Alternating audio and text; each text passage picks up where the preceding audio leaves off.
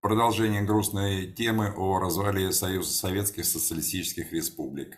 Э, у нас в студии Чебанов Владимир Емельянович, доктор наук, профессор. Владимир Иванович, вам слово. Спасибо.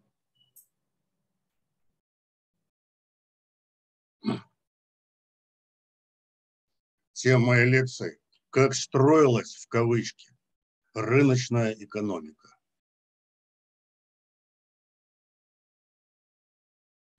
Вместе с тем, наиболее активная фаза предательства страны и ее народа со стороны руководства началась с транспорта.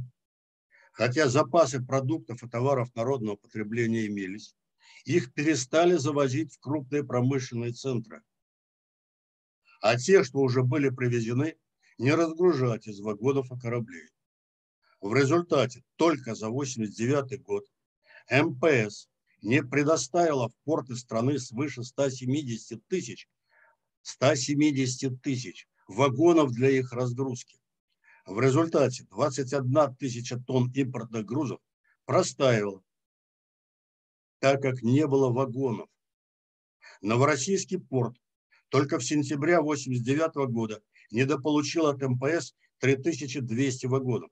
И тоже наблюдалось в Одесском, Таллинском и Рижском портах созданных таким образом условиях не мог не, за, не возникнуть всеобщий товарный дефицит.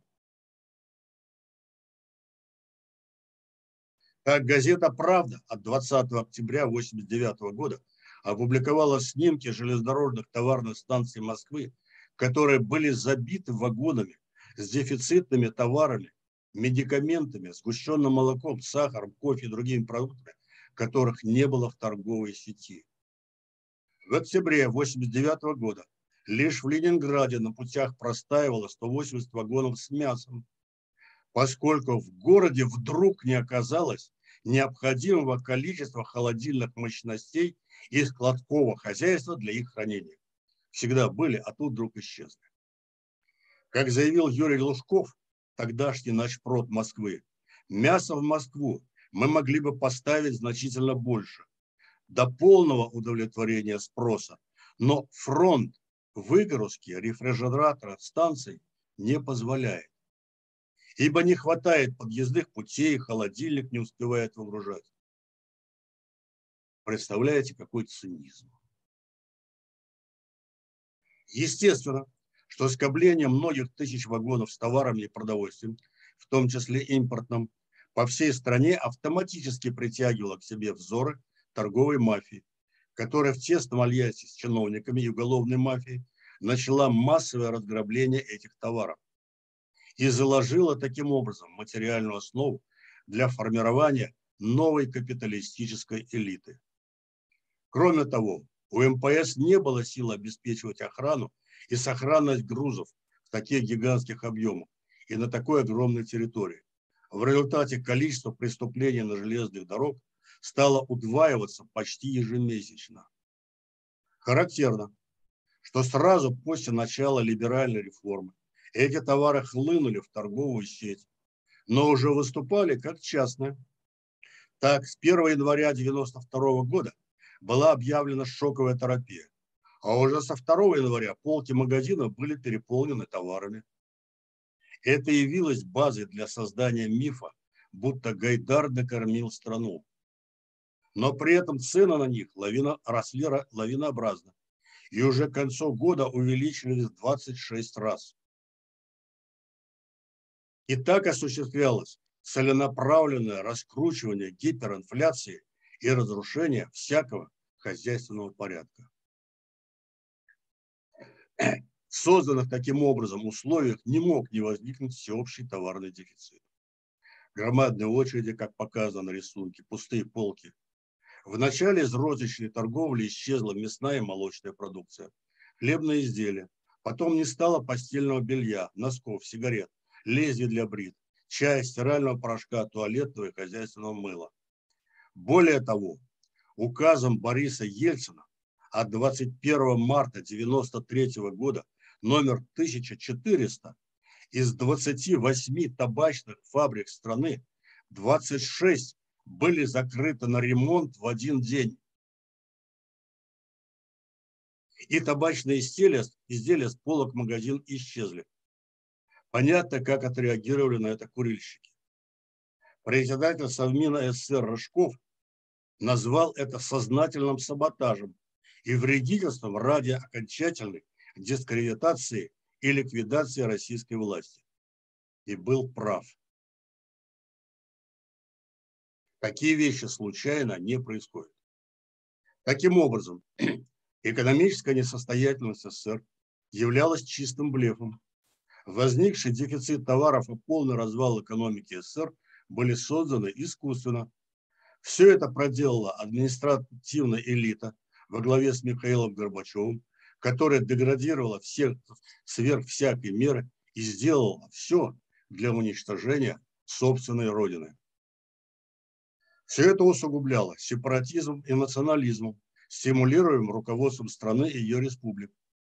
Получила государственную поддержку. Вот так. Цитата Ельцина. Берите власти сколько, столько, сколько освоите. В результате возникли межнациональные конфликты в Сургуте, Карабахе, Прибалтике, Грузии, Узбекистане, Молдавии, кровавые и жестокие.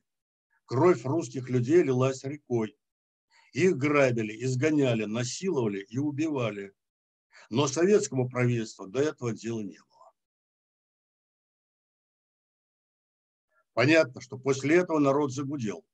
Создалась взрывоопасная ситуация всеобщего недовольства, которая привела в конечном итоге к полной дискредитации власти и всего советского общественного строя, к уничтожению страну и всей социалистической системы. При этом трудящиеся были избалованы социальными благами советского государства и полагали, что так будет всегда.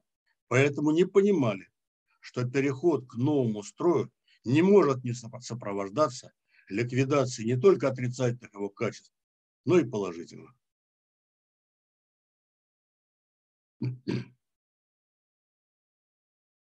Здесь я хочу привести несколько цитат.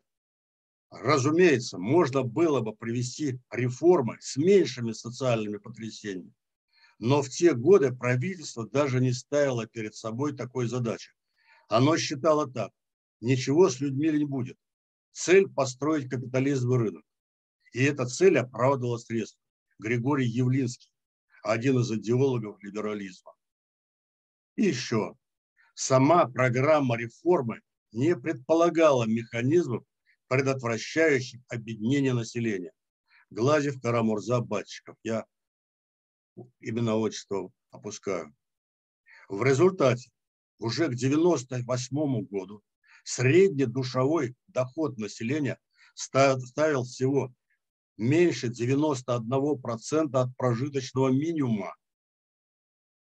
Средний доход. А так как в это время многие очень обогатились, то сами понимаете, что бедная часть не имела даже прожиточного минимума. Как выразился Анатолий Чубайс, заместитель председателя правительства Егора Гайдара, что вы волнуетесь за этих людей? Ну, вымрет 30 миллионов. Они не вписались в рынок.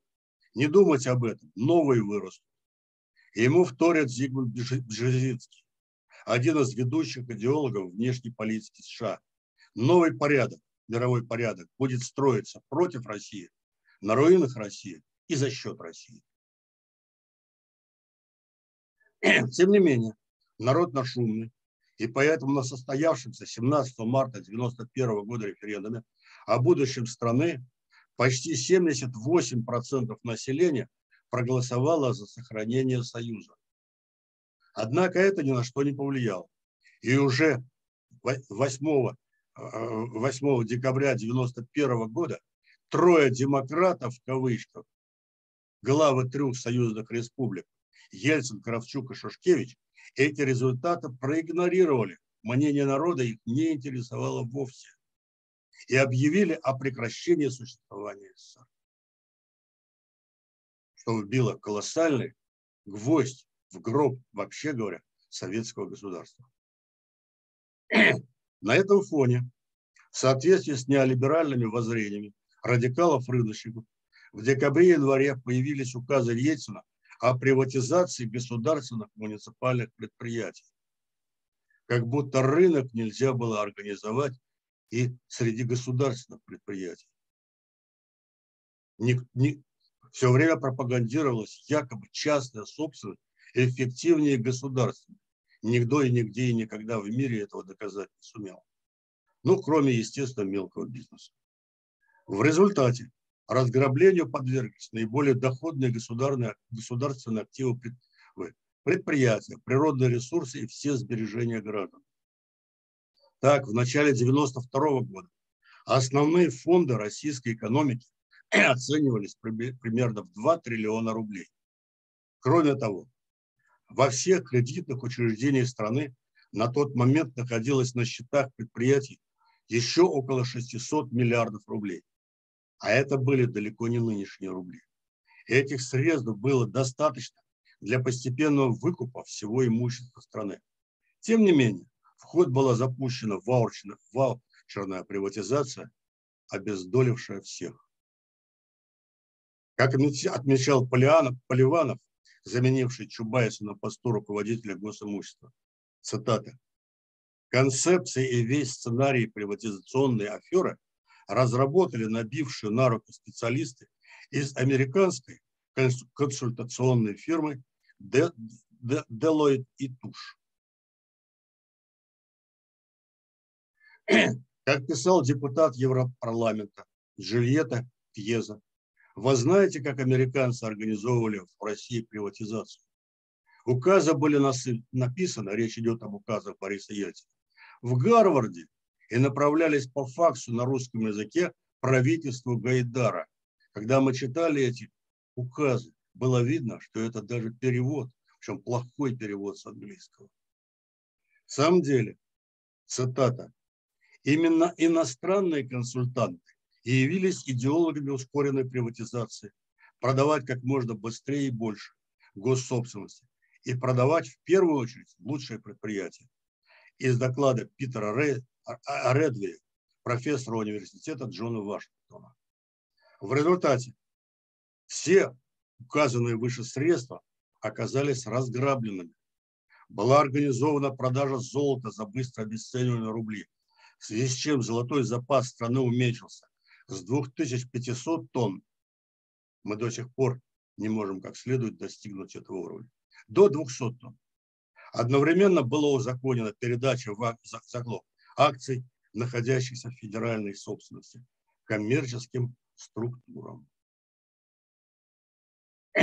Вследствие этого была приватизирована большая часть и наиболее конкурентная предприятий страны, в том числе 262 крупных российских предприятий, вся элита оборонной промышленности. Сейчас, кстати, большая часть ее уже вернулась в государство, государственное управление. Они были переданы в частные руки. В результате некоторые отечественные и иностранные инвесторы буквально за гроши изъяли у народа ведущие гиганты советской индустрии. Так, Уралмаш с 34 тысячами работающих был продан всего за 3,72 миллиона долларов. Челябинский металлургический завод с 35 тысячами рабочих за 3,73 миллиона. Ковровский механический завод продан за 2,7 миллиона.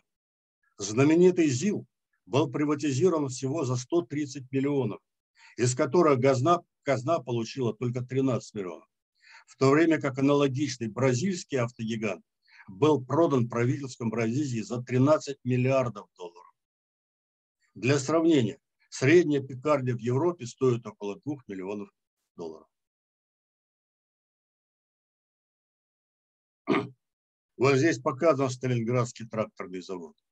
В 1942 году и в 1916 году. Сравните эти две фотографии. Если вы увидите большую разницу между ними, я буду рад за вас. Вот таким образом, к этому, к такому состоянию и привела вот такая приватизация. Итог такой терапии оказался вполне предсказуемым. Страна потеряла свою экономическую и политическую самостоятельность, превратилась в оазис для всех нечистых таров. В самом деле, цитата, Приватизация 90-х годов является самой крупной в истории человечества акцией по экспроприации. Это была военная операция, целью которой был демонтаж политической системы СССР Сергей Карамурза. И ожидать, будто такое разграбление веками создаваемой народом ценности способствует повышению его благосостояния и демократизации общества, а не всеобщего обнищания и криминализации, крайне наивно. Понятно, что такая цель приватизаторами даже не ставилась. Таким образом, приватизация явилась главной и далеко не бескорыстной целью реформаторов. И это явилось единственным зримым достижением проводимых в России реформ. То есть произошло именно то, чем веками занимаются преступники всех времен и народов – экспроприация чужой собственности. Следует ли в этих условиях удивляться всплеску криминальности и всеобщему хаосу, воцарившему после этого? Зато цитата «Для наиболее активной и необремененной особыми моральными принципами части общества открылись невероятные возможности быстрого обогащения. Сергей Юрьевич Гладев. Естественно, поэтому, что в стране возникло сопротивление курсу правительства, противостояние законодательной и исполнительной власти. Оно велось в первую очередь законным способом, через представительные органы власти.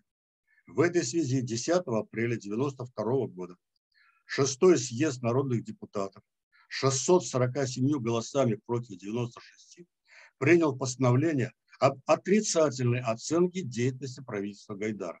Однако президент Борис Ельцин это проигнорировал.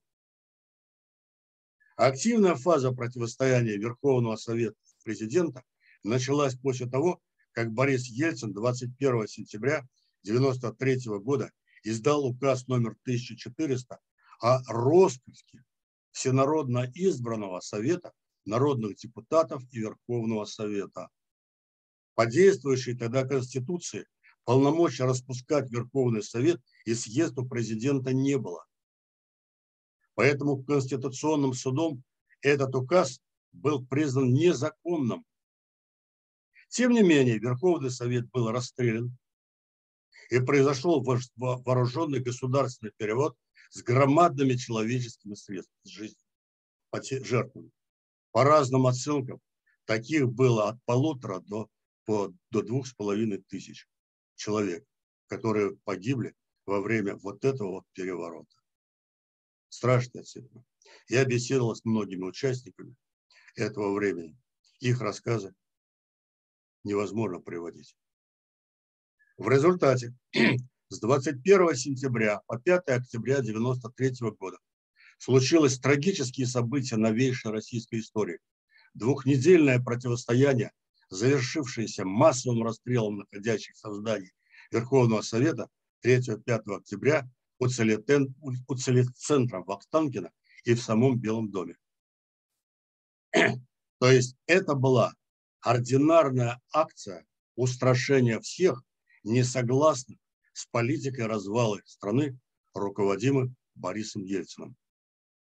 Таким образом, система государственных органов, оставшаяся со времен СССР, была ликвидирована насильственными методами. Верховный Совет и съезд народных депутатов перестали существовать. Произошел антиконституционный, вооруженный государственный переворот, приблизительно такой, как в Украине в 2014 году результаты которого в последующем были узаконены новой Конституцией Российской Федерации, принятой в декабре 1993 года и наделявшей президента громадными полномочиями. После случившегося переворота уже никакие ограничения и противовесов в стране для президента и его окружения не существовало. Поэтому в 1995 году на основании указов президента Ельцина была осуществлена грандиозная афера, получившая наименование «залоговые аукционы». Согласно ей, Минфин Российской Федерации свои свободные средства разместил на счетах девяти коммерческих банков. Затем По мере проведения подстроенных аукционов эти средства были возвращены правительству СССР, но уже как коммерческий кредит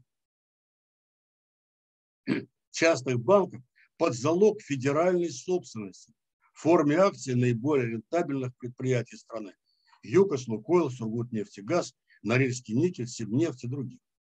То есть коммерческие банки фактически кредитовали правительство России под залог акций его собственными деньгами. Через установленное время правительство должно было возвратить кредит, а в случаях невозврата государственный пакет акций переходили в личную собственность акционеров банка. В означенное время кредиты не были возвращены, и в результате чего многомиллиардная федеральная собственность фактически бесплатно перешла в руки частных лиц. И так в одночасье появились нынешние олигархи, существенно усложнившие всю политическую и хозяйственную жизнь в стране, создавшие множество проблем внутри и вне ее.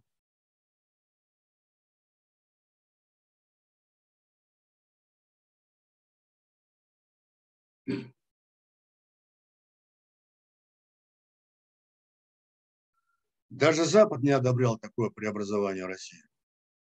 Можно предположить, что выбор в пользу реформаторов-радикалов был сделан российским правительством из-за его неосведомленности о существовании альтернативных программ проведения преобразований, их наивности или малограмотности. На самом деле это совсем не так. Этому противоречит ряд коллективных обращений к правительству СССР и Российской Федерации, известных западных и российских ученых-экономистов. Я привяжу, приведу только несколько примеров, хотя на самом деле их было значительно больше. В России такие планы разрабатывались академиками Абалкиным, Арбатовым, Богомоловым, Ивантером, Львовым, Макаром, Никипеловым, Петраковым, Сетаряном и другими. В них анализировались требуемые для усовершенствования экономики мероприятия и возможные их последствия. Отмечались, отмечались болевые точки страны и способы их оздоровления. Исключался массовый обвал производства и существенное падение жизненного уровня населения просчитывались пути последующего роста всех экономических показателей государства. Бесполезно. Не та была цель. В частности, ряд российских и американских ученых в 1994 году создали совместную группу экономических преобразований. В заявлении о намерении, подписанном 39 учеными, включая, включая пятерых лауреатов Нобелевской премии, предлагалось противодействовать крайним подходам к экономике, наиболее вертика... радикальным которой объявлялась шоковая терапия. Но оно тоже было проигнорировано. В преддверии президентских выборов 1996 года было направлено открытое обращение «Новая экономическая политика для России». Оно было подписано пятью российскими экономистами семью ведущими экономистами США.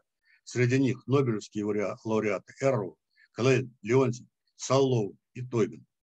Они призывали усилить роль государственных институтов в процессе российских экономических преобразований. Заявляли, что в экономике России правительство должно управлять всеми процессами так же, как в США, Германии или в Швеции. По их словам, цитата, правительственная власть должна создать главную координирующую роль в формировании общественных и частных институтов, необходимых для функционирования рыночной экономики. Эти люди понимали суть рыночной экономики. Авторы обращения утверждали, что это предполагает правительственную политику реструктуризации и внедрения институтов рынка, таких как поддержка валюты, правовая система, гарантирующая исполнение законов и регулирующая деятельность частных предприятий, права собственности, а также упрощенную систему налогообложения. Предлагали внешнеторговый курс валюты устанавливать не биржевыми торгами, а с помощью паритета покупательной способности денег. Писали, то есть, э, что многие из современных экономических затруднений России прямо или косвенно обусловлены тем фактором, что правительство не взяло на себя должное обязательство в рыночной экономике и на это не обратили никакого внимания. Отсюда цитата. Большинство западных экономистов, специализирующихся на изучении советской экономики, склонны поддерживать российских критиков шоковой терапии. Джон Миллер, известный экономист. В специальном докладе группы «Адженда», подготовленном в 1992 году, выражалась цитата «озабоченность ученой общественности Запада по поводу тех недостатков, которыми страдают текущие программы преобразования в России». И таких обращений было множество. Ни на что это не повлияло. При этом иллюзия о благих намерениях Запада в отношении России ведущие экономисты мира не питали никогда. Он стремился не к демократии и процветанию России, а к стремлению избавиться от опасного конкурента на мировом рынке. Стоит ли говорить, что описанные изъяны российской экономики сохраняют свою актуальность до наших дней? поскольку финансово-экономическим блоком правительства по-прежнему рулят наследники Кайдара, а также те, которые сказочно обогатились благодаря ему и его команде, и которых все случившееся вполне устраивает. С другой стороны, деградация проявляется не только в хозяйственной, но и в культурной, научной, образовательной нравственной сферах. В самом деле, великие дела рождаются только великой идеей, а всеобщее стремление к алчности к наживе, к личному благополучию и уничтожение собственной родины не относится к таковым. И результат такой деятельности вполне очевиден. И здесь я хочу провести выдержку из Максима Горького. А вы на земле проживете, как черни слепые живут. Ни сказок о вас не расскажут, ни песен про вас не споют. Благодарю за внимание.